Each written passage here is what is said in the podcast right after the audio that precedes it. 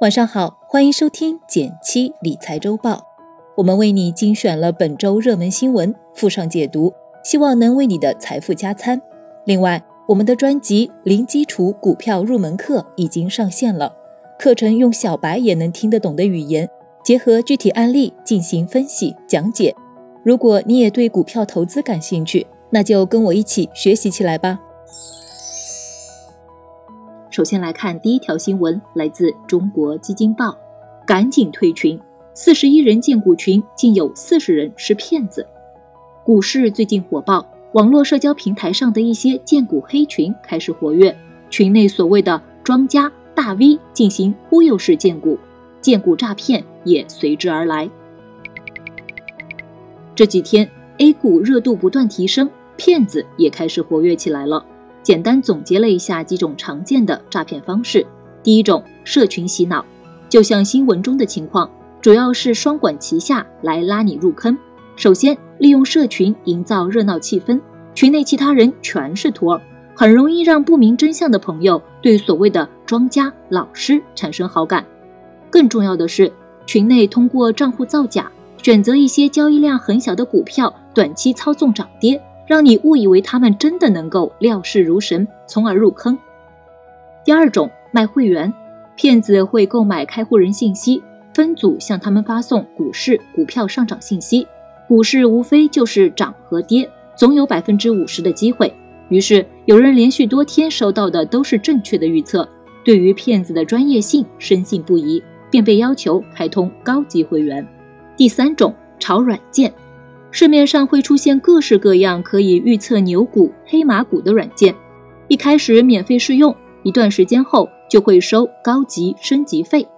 第四种假平台，这类骗术技术含量较高，骗子们会搭建一个虚假的股票交易平台，诱惑投资者将资金投入，但实际资金直接进了骗子的腰包，而不是正常买入了股票。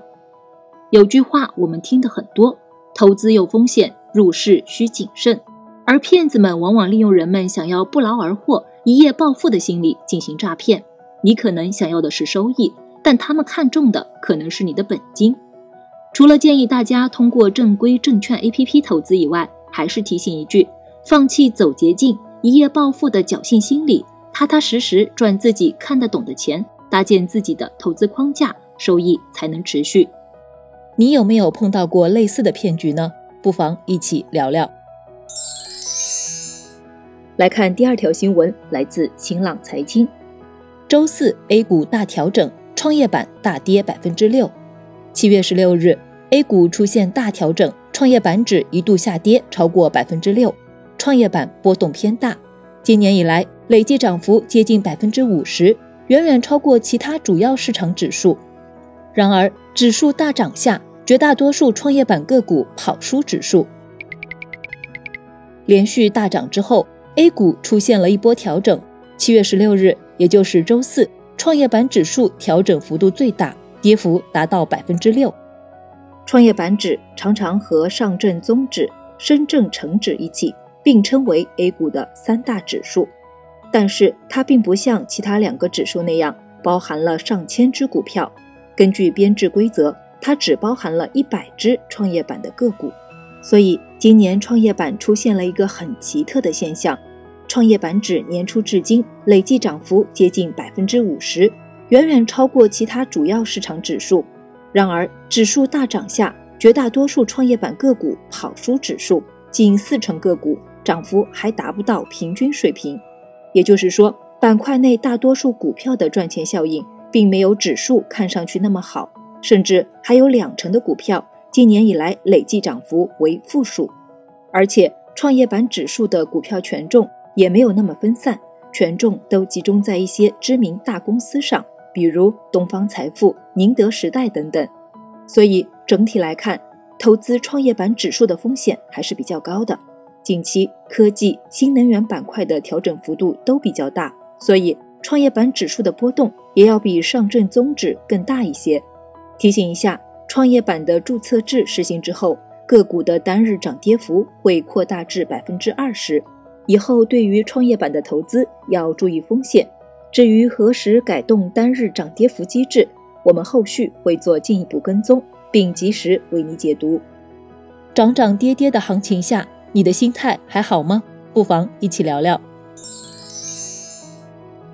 第三条新闻来自网易财经，由负转正，二季度 GDP 同比增长百分之三点二。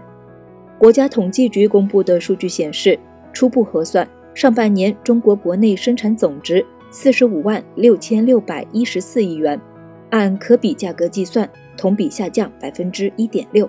分季度看，一季度同比下降百分之六点八，二季度增长百分之三点二。从环比看，二季度国内生产总值增长百分之十一点五。二零二零年过半，各类半年数据陆续出炉。疫情过后，我国经济复苏情况如何呢？昨天，国家统计局发布了上半年的国民经济成绩单。第二季度，我国 GDP 同比增长百分之三点二，实现了由负转正。我们常说，消费、投资、进出口是拉动国民经济三驾马车。从这三个角度，可以分别看看上半年各个领域发生了怎样的变化。首先说说消费领域，线上消费增长快。